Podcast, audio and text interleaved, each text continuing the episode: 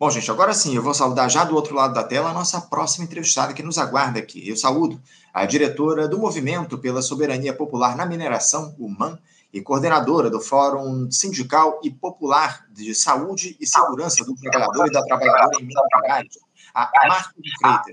Marco de Freitas, bom dia. Bom dia. Tudo bem? E agradeço o convite, né? mais uma vez, uma oportunidade da gente falar dessa tragédia também, né, do, do que são as minerações no Brasil. É isso, é isso, Marta. Agradeço demais a sua participação com a gente aqui mais uma vez no nosso programa. E como você muito bem disse, o Marta, uma tragédia, né? Porque no último dia 5 a gente completou oito anos daquele horror, né? Que foi o rompimento da barragem de Fundão, no município de Mariana, aí em Minas Gerais, que se configurou como a maior tragédia ambiental da história da mineração no nosso país. Mais de 40 bilhões de rejeitos de minério foram despejados sobre os distritos de Bento Rodrigues e Paracatu de Baixo, no município de Mariana, em Minas Gerais, e Gesteira e em Barra Longa, também em Minas, o que matou rios da região, enfim. Uh, nós, inclusive, repercutimos essa data aqui no programa, ô Marta, e tivemos uh, a notícia na semana que passou de uma nova ameaça que se coloca também em Mariana em uma mina que é de propriedade justamente da Vale, empresa que atuava lá na barragem de Fundão. A Agência Nacional de Mineração é, aconselhou a evacuação do povoado de Santa Rita Durão e a interdição de três pilhas de estéreo, que é uma espécie de acúmulo de rejeitos, na mina de Fábrica Nova. A medida foi determinada na última sexta-feira, após a Vale não comprovar a estabilidade dessas pilhas, segundo um documento da ANM. De acordo com o plano de ação de emergências para barragens da Vale, 295 pessoas fazem parte da população englobada em Santa Rita Durão, sendo 144 delas moradoras dessa região. A Vale informou que não há risco iminente atrelado às pilhas de estéreo da mina de Fábrica Nova, assim como não há ou não haveria necessidade de remoção dessas famílias. Marta, eu gostaria que você explicasse um pouco melhor aqui para a gente essa história, por favor. Que mina é, é essa? Por que, que se deu esse alerta da Agência Nacional de Mineração? Que tipo de minério é explorado por lá? Enfim, explica aqui para a gente essa história da nova interdição de uma mina administrada pela Vale, por favor. Primeiro, a gente tem que entender que ali nós temos um complexo de minas, né? além da Samarco, que causou é, oito anos de impunidade, né? Samarco, Vale BHP, a gente não pode esquecer que tem que a Samarco é, é controlada pela Vale e pela BHP, Bilito. Né? Nós temos ali um complexo de minas, né? Mina da fábrica, mina da, é, é, da é, fábrica nova, a fazendão, temos as minas em, em, na região de, do Morro de Água Quente, de Catas Altas, e temos aí, a, dentro vizinho né, da, da mina de, da, da Samarco, a gente tem a mina da Alegria, né, que inclusive contribuía com o rejeito julgado na barragem da Samarco.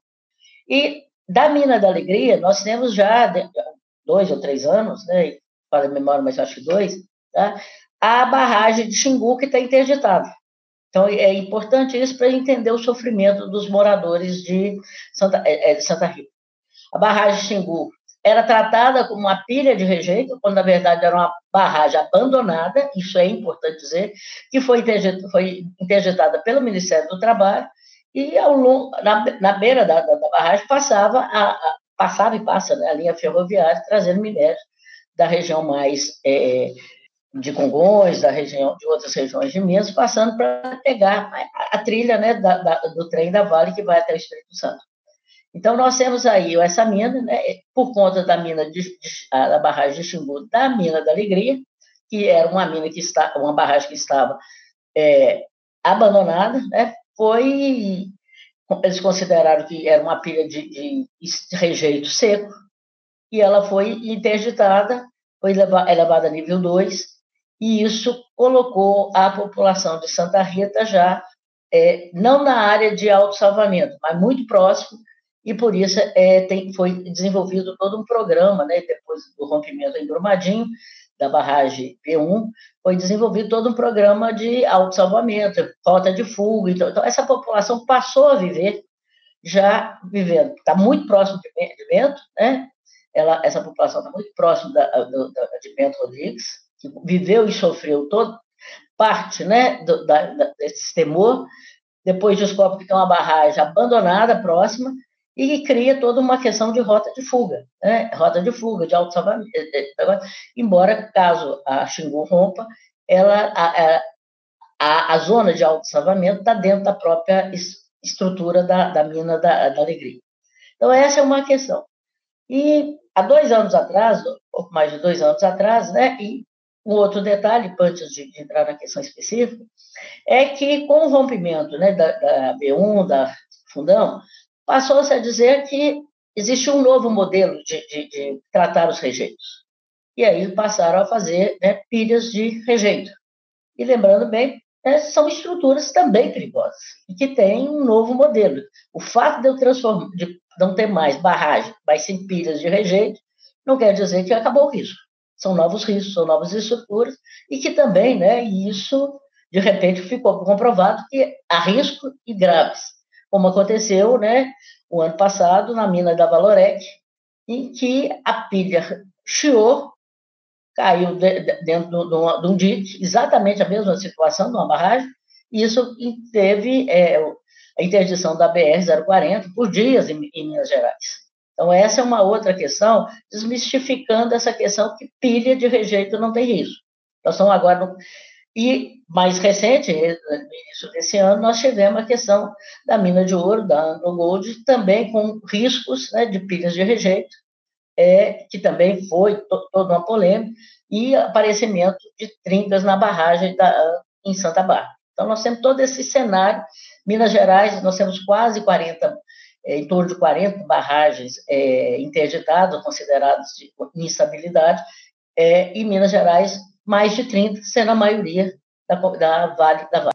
Agora, como, explica aqui para a gente, por favor, Marta, como é que fica a situação com a interdição dessas pilhas de estéreo. O que é que significa isso de fato? A mina ela para de ser explorada? Por quanto tempo isso ocorre? É, é, em que situação a Vale pode voltar a atuar nessa região? Explica aqui para a gente na prática como é que se dá esse processo após essa interdição pela Agência Nacional de Mineração dessa pilha de estéreo ou dessas pilhas de estéreo?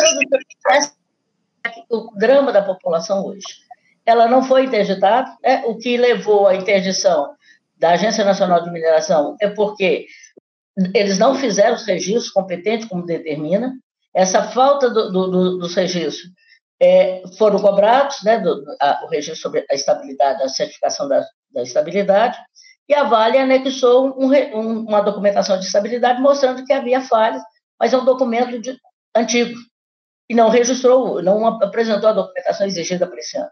E a Agência Nacional de Mineração corretamente foi lá e interditou. Após a interdição das, das pilhas, é, são pilhas de estéreo, não são de rejeito. Mas abaixo da pilha, dessa, dessas três pilhas tem um dique, claro, uma barragem de água. Tá? É, vamos ser mais sinceros, não, um dique é uma barragem de água, e que se romper, a, a, a população de Santa Rita seria atingida. Se chiasse a pilha, né? Ela vai cair dentro da barragem, da barragem, como aconteceu na Valorec. E isso levou à interdição do Ministério, da, da, da Agência Nacional de Mineração, o apoio dos órgãos competentes, e ela fez uma nova vistoria é, na segunda-feira. E nessa vistoria de segunda-feira, ela interditou por falta de documentação e, e ter na mão um documento antigo dizendo que tinha risco, ela fez uma nova vistoria na segunda-feira.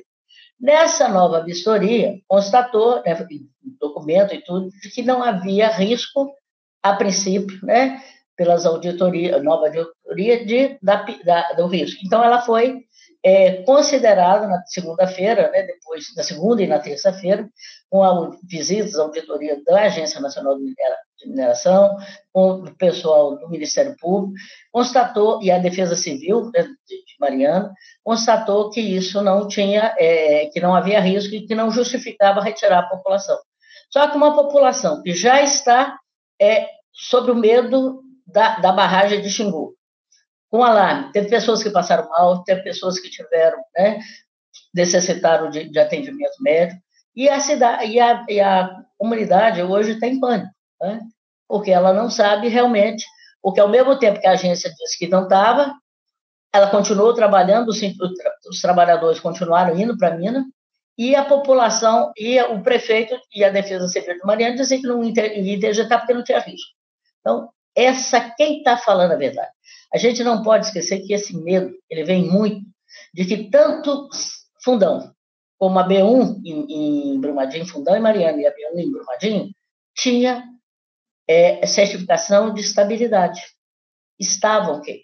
E quando a verdade não estava. Então, hoje, essa dúvida sobre a veracidade da documentação das mineradoras é algo que assusta muito, inclusive nós do mundo. Sem dúvida, sem dúvida. Todo esse processo que vocês vem enfrentando aí em Minas Gerais é muito problemático. Você falou a respeito da questão dessa. dessa... Estabelecida. Deixa eu deixar o microfone aqui, ô, Marco, porque está vazando o meu áudio, está vazando aqui do, no, meu, no meu lado. Vou deixar o seu microfone fechado enquanto eu estiver falando para não vazar aqui no áudio. Mas é, eu falava a respeito é, dessa questão da defesa civil, né, que acabou liberando lá, descartou a necessidade de evacuação dessas 295 pessoas que estariam ameaçadas aí por essa por essa pilha, essas pilhas de estéreo, algo que a própria Vale já havia garantido a parte depois aí dessa dessa avaliação que foi feita na última segunda-feira. Só que o Ministério Público de Minas Gerais, o, o Marta, ele instaurou um inquérito para investigar a interdição dessas três pilhas. Eu queria que você falasse um pouco a respeito dos riscos que estão colocados de fato para, de fato para essas pessoas e outras. A gente sabe bem que o governador de Minas Gerais, o Romeu Zema, ele tem atuado aí nos últimos anos em parceria com a Vale, para dizer o mínimo, né, em relação a essas tragédias lá em Mariana e também em Brumadinho. Esse laudo da Defesa Civil, descartando a necessidade nesse momento de evacuação dessa região atingida pela ameaça, pode estar, digamos assim, contaminado pelos compromissos que o Romeu Zema estabeleceu com a mineradora ao longo dos últimos anos, Omar? A informação que eu tenho é de que essa vistoria foi feita não pela Defesa Civil Estadual, e sim pela Defesa Civil de Mariana, que teria o papel, inclusive, de ajudar a retirar a população do, do, do local. Tá? É, é ela, de imediato, junto com o prefeito, dizendo que não havia risco, né, baseado numa documento, uma declaração da Vale, explicando que a questão era só uma questão de erro burocrático de documentação, e quem tinha que fazer essa retirada da população era exatamente a Defesa Civil de Mariana. E ela se deu uma declaração que não era necessária e não fez. Isso gerou um caos, porque é. Agora, o, docu novo documento ele foi feito, né? Ele teve uma vistoria onde participou é, os técnicos da Agência Nacional de Mineração, a Defesa Civil e também a, a, a presidente da Associação dos Moradores de, de Santa Rita. Então, isso traz uma certa, é, é, uma certa defesa, né, uma certa tranquilidade, entre aspas, né, de que, pelo menos nesse momento, as, três pilhas não têm aquele risco que a gente, é, que levou a, a, agência a interditar. Agora, há irregularidades. Assim como eu disse para vocês que na, no território tem uma, tinha uma barragem abandonada há vários anos, que era da Mina de Alegria, tratada como pilha de, de, de, de rejeito seco, e era uma barragem, há e essa insegurança de que as barragens que romperam, elas tinham é, é, declaração de estabilidade não, e, e romperam, né? uma matou mais de 200, 272 pessoas, a outra é, causou maior desastre, causou não, continua causando maior desastre ambiental, porque a lama continua descendo. E esse medo agora, com as chuvas, de que essa lama, nós vamos ter outro, tanto na bacia do Paropeba como na bacia do Rio Doce, nós vamos ter de novo enchentes com minérios invadindo as casas. Então, e todo esse medo. Isso hoje, e lembrando essa questão de que oito anos de injustiça que os moradores de Bento ainda não foram relocados, de Gesteira não foram, e não é, a gente fala muito de Bento, Paracatu de Baixo, fala de, de é, Gesteira, mas foram mais de oito distritos é, que foram atingidos, né, de, Barra, de, de, Mariana até Barra Longa, e que essas populações não foram atingidas, não foram é, minimamente, é, tiveram minimamente né, uma, alguma reparação. Continuam julgadas ao léu, abandonados, muitos já morreram, adoeceram. Então, aí essa é uma questão. Então, esse temor hoje é, é preciso que realmente não haja essa contradição, e que não seja só uma questão eleitoral. Nós que lembrar que Mariana depende, né, mais de 60% da atividade mineral, seja diretamente do, do, dos impostos pagos pela mineradora, seja dos serviços prestados por N, né, vai desde venda de equipamentos de proteção individual, de alimentação, do comércio, de moradia. Então, é uma cidade que depende, que é, hoje é um grande problema, né? Quando a gente fala do Zema, a gente tem uma, é, a expressão não é minha, do militante do MAV, ele diz que com Zema, Minas vai ficar plano. Nós estamos acabando com as nossas montanhas, levando o minério a preço de banana, né? Porque o minério, hoje, né, esse dado é recente, a Vale chega a produzir, aqui eu estou em São Luís nesse momento, ela produz uma tonelada de minério de ferro por algo em torno de 50 e poucos dólares, e vende lá fora hoje o preço é, é mais de 120 dólares.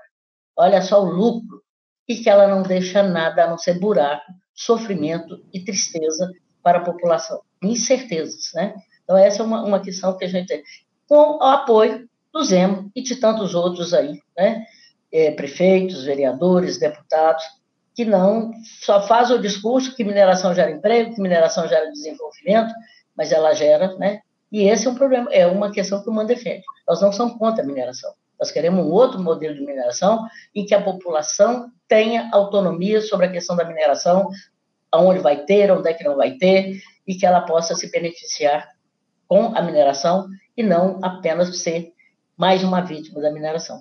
Ô, ô Marta, uh, depois de tantos anos dessas tragédias lá em Brumadinho, em Mariana, temos aí uh, oito anos do, do, cenário trágico que a gente teve em Mariana, vamos completar aí uh, quatro anos dessa, aliás, cinco anos da tragédia em Brumadinho, que foi no ano de 2019. Depois desses dois episódios, dá para a gente dizer que as inspeções nessas barragens aí em Minas Gerais, elas têm sido feitas da melhor maneira? É, eu tenho muitas, muitas dúvidas em relação a isso, porque a Agência Nacional de Mineração disse que passaria a atuar de maneira mais responsável, enfim, próprio, os próprios governos na época é, adotaram uma postura é, mais responsável nesse sentido. De lá para cá, você vê algum tipo de mudança nessa inspeção das barragens aí em Minas Gerais, especialmente naquelas barragens, se eu não me engano, que são as, as barragens a montante, que são as mais perigosas, não é isso, ô Marta? As inspeções elas têm sido feita, feitas da maneira devida? Não. É, nós estamos saindo agora, né, nós, é, é, é, os funcionários, os servidores da Agência Nacional de Mineração ficaram de greve mais de um mês, porque além da questão salarial, que é justo, reivindique, a grande reivindicação deles é condição de trabalho. Tá? É, eles foram, era o Departamento Nacional de Mineração, no governo é, é, Temer, né, no golpe, eles foram transformados em agência, mas não com perfil e estrutura de uma agência. Se já era carente, já tinha várias dificuldades, com o passar do tempo, vários aposentaram, muitos estão em condição de aposentar, e não houve a, a, a recomposição do quadro, não houve a questão de salário, a infraestrutura da Agência Nacional é péssima. Para vocês terem noção, posso estar enganado agora, é, em termos de número, mas nós não temos nem 10 fiscais, auditores da Agência Nacional, com formação e capacidade lotado na fiscalização de barragens. 10. O número de, de, de, de servidores que, da Agência Nacional de Minas Gerais é menor do que do Rio de Janeiro. Então, assim, nós temos dificuldades hoje, né? Então, não é vontade e volto a dizer, eles estão saindo de uma greve com compromissos de que serão terão condições dignas de trabalho. Mas até agora mesmo, né? É, e infelizmente a gente sabe que é, Mariana não foi a primeira barragem a romper. Esse, esse século, só em Minas Gerais foram oito barragens que romperam, causando morte, sofrimento, destruição ambiental. A Mariana, ela toma um, a Samar toma uma proporção é, é, visibilidade pelo tamanho.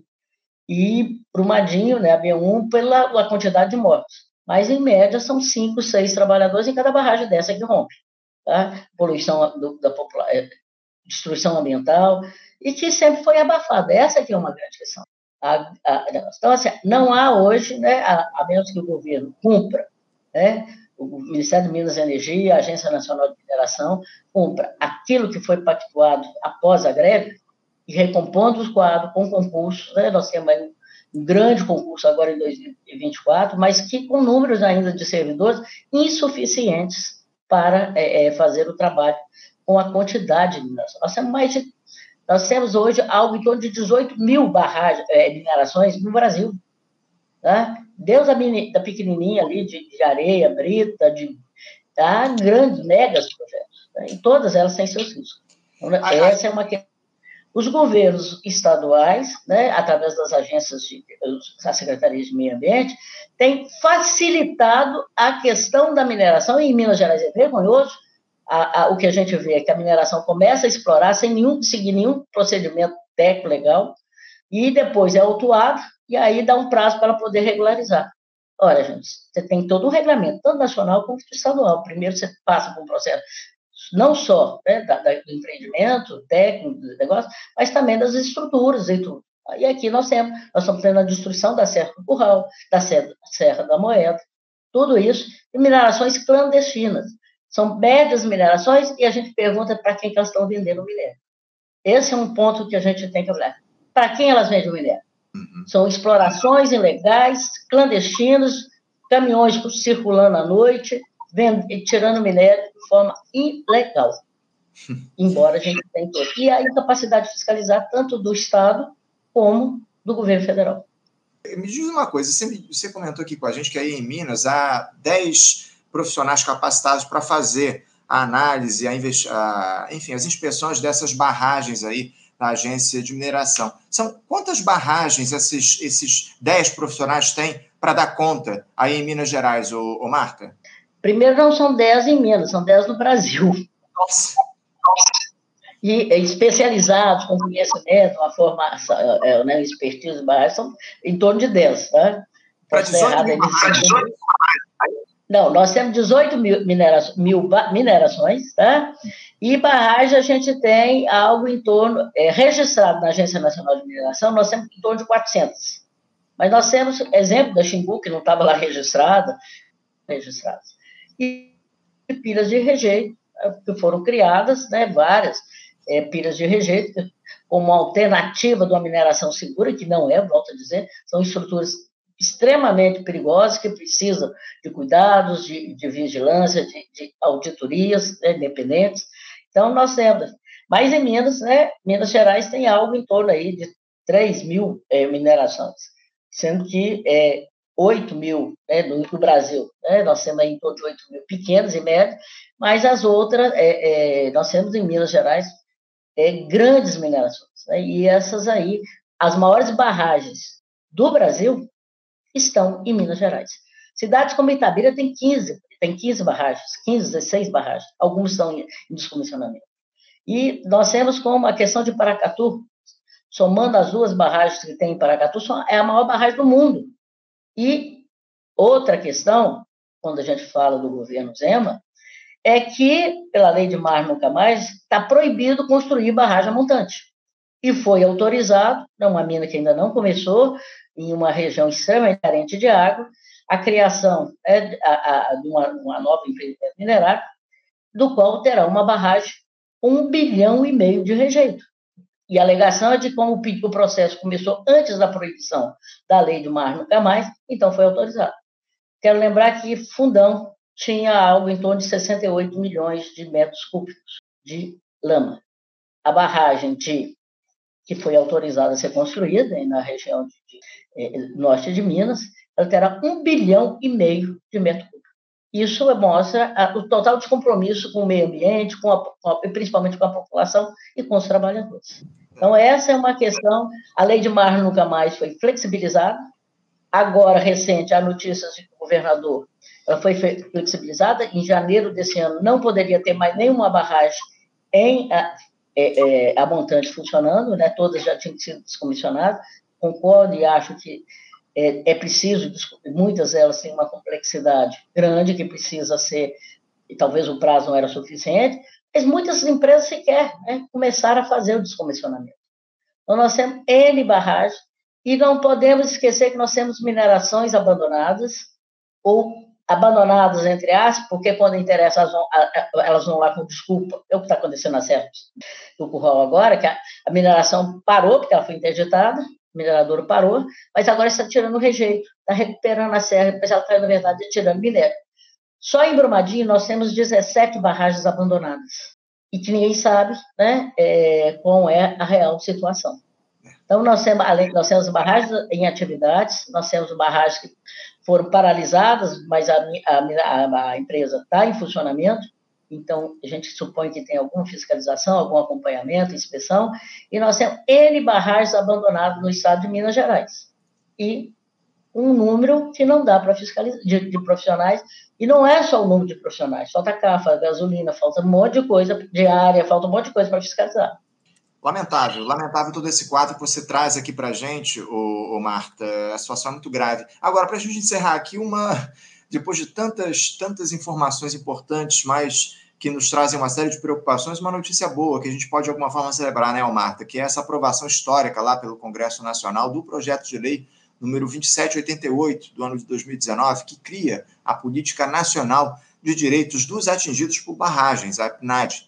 Essa é uma, uma vitória aí um, do resultado da luta de mais de 30 anos de movimentos aí de atingidos por barragens no país, enfim. A principal conquista dessa política nacional é a criação de um marco regulatório de garantia dos direitos dos atingidos, que atualmente ficam à mercê de termos de ajustamento de conduta e acordos judiciais que criam uma assimetria nas reparações. Além de reconhecer quem são os atingidos, Marta, a legislação prevê a garantia, por exemplo, do reassentamento e da reparação integral dessas comunidades, além de iniciativas voltadas à retomada econômica e produtiva, entre outros direitos. Essa matéria ainda carece aí de sanção do presidente Lula para entrar em vigor. Eu queria te ouvir, por favor, Marta, rapidamente a respeito dessa conquista, o que, é que ela representa para vocês que fazem essa defesa há tantos anos. Se você vê aí algum tipo de problema nesse texto que foi aprovado, algum risco que se coloca, algum ponto que o presidente Lula precisaria é, vetar nessa lei que foi aprovada lá pelo Congresso, Marta? Eu ainda não tive tempo de fazer uma comparação do que era a, o pleito inicial com o que foi aprovado. Né? Mas eu sei que algumas coisas que era a reivindicação dos movimentos né, é, não for, foram retiradas. Mas ainda é um grande avanço. É igual a lei de Mar Nunca Mais, né, que foi uma lei de iniciativa popular, ela várias coisas que a gente sonhava e que exigia, que, que achávamos que ia garantir, né, uma melhor condição de, da questão né, de proibição de barragem, a questão de uma série de coisas, acabaram com um acordo sendo retirado da lei, do, do texto da lei. E me parece, né, pelo pouco que eu já li agora, né, por causa de outros compromissos, é que no caso da lei da, da política dos atingidos, né, ela também retira algumas coisas. Mas é um grande avanço e eu acho que principalmente a gente vê que foram, isso começa lá na questão é, quando rompe a barragem de Fundão, é, que cria um TETAC que beneficia, né, ao criar uma, uma, uma, uma fundação para poder gerenciar, né, que é, eu costumo dizer que a Renova é a terceirização do crime, tá? eu tiro de foco a Vale, BHP e a Samarco e passo a xingar a Renova, né, como se ela fosse algo independente, ela faz o que, a Renova faz o que as três mandavam. Então, é um grande avanço aí da questão do CETAC, do reconhecimento. Nós temos ainda, tanto em, vários, tanto em Brumadinho como na bacia do Rio Paraupeba, na bacia do Rio Doce, milhares de pessoas que não foram reconhecidas como. Então, a gente começa a ter um marco aí que vai avançar, e eu acho que sempre pode, né? a gente acredita que qualquer legislação ela pode ser melhorada, ela pode ser aprimorada. Mas é um grande marco, é uma luta de mais de oito anos para poder ser reconhecido, né? definir com regras o negócio. E que a gente possa depois avançar. Né? E colocar, principalmente, porque não basta ter lei. No Brasil, nós temos talvez algum acabouço legal assim maravilhoso, né? mas o problema é cumprir. Mas a gente já deu um passo, agora nós já temos a lei. E agora compete aos movimentos sociais, aos movimentos atingidos que estão organizados. Nós temos mais de um milhão de pessoas fora de casa ou morando debaixo de barragem, em uhum. risco de, de desenvolvimento. Então, isso é um grande avanço para essa população. Sim. São mais de um milhão de pessoas que são hoje vítimas desses empreendimentos criminosos, predatórios, e isso, essa lei, com certeza, vai poder nos ajudar muito tá? em termos dessas pessoas. Então, é um avanço. Talvez não tenhamos contemplado tudo que queríamos, mas é um avanço. É o possível factível agora oito anos depois. E que precisa ser celebrado acima de tudo, né, Marta? Muito bem colocado aqui por você. A gente vai esperar aí que o presidente Lula sancione essa lei que foi aprovada lá pelo Congresso Nacional. Marta, eu quero agradecer demais a tua presença aqui conosco no programa. Muito obrigado por ter feito esse diálogo aqui com a gente. E, acima de tudo, a gente espera que a situação da mineração ela siga por um outro caminho aqui no nosso país. Né? Como você muito bem trouxe aqui para a gente, é necessário mais do que nunca um novo modelo de mineração aqui no nosso país. É o que a gente já defende há bastante tempo e a gente continua fazendo esse diálogo com vocês, lideranças do movimento, que fazem uma, uma disputa, fazem uma luta muito importante para as pessoas que estão aí à mercê dessas estruturas e que ameaçam, acima de tudo, também o meio ambiente. Essa é uma outra questão que a gente precisa colocar aqui no nosso programa. Marta, muito obrigado pela tua participação. Eu te desejo aí um ótimo dia de trabalho e deixo o meu abraço. Abraço a todos, né? Agradecer mais uma vez o convite, é um prazer. O MAN e o Fórum, né? Estamos aí, né? aproveitando esses espaços, levando, né? E abrindo essa discussão que modelo de mineração que nós queremos, quais condições de trabalho que nós queremos os nossos trabalhadores nas minas, qual é a condição de trabalho, qual a condição de vida, qualidade de vida de quem mora no empreende, próximo ao empreendimento. E, com certeza, vocês contribuem para essa discussão. Muito obrigado. Conversamos aqui com Marta de Freitas. Marta, que é diretora do Movimento pela Soberania Popular na Mineração, UMAN, e coordenadora do Fórum Sindical e Popular de Saúde e Segurança do Trabalhador e da Trabalhadora de Minas Gerais, tratando conosco aqui a respeito dessa ameaça que surgiu lá em Mariana, mais uma ameaça em uma mina é, que é administrada pela Vale. A gente já vem fazendo essa discussão há bastante tempo da questão da mineração aqui no nosso país, enfim, muito importante essa fala que a Marta trouxe para a gente aqui no nosso programa. Você, ouvinte do Faixa Livre, pode ajudar a mantê-lo no ar. Faça sua contribuição diretamente na conta do Banco Itaú, agência 6157, conta corrente 99360, dígito 8. Esta conta encontra-se em nome do Sindicato dos Professores do Município do Rio de Janeiro e região, o Simpro Rio, uma das nossas entidades patrocinadoras, mas seus recursos são destinados exclusivamente para o financiamento do nosso programa. Você pode fazer sua doação de qualquer valor, utilizando também a nossa chave Pix, que é ouvinte@programafaixalivre.com.br. Sua contribuição é fundamental para a manutenção desta trincheira progressista no ar.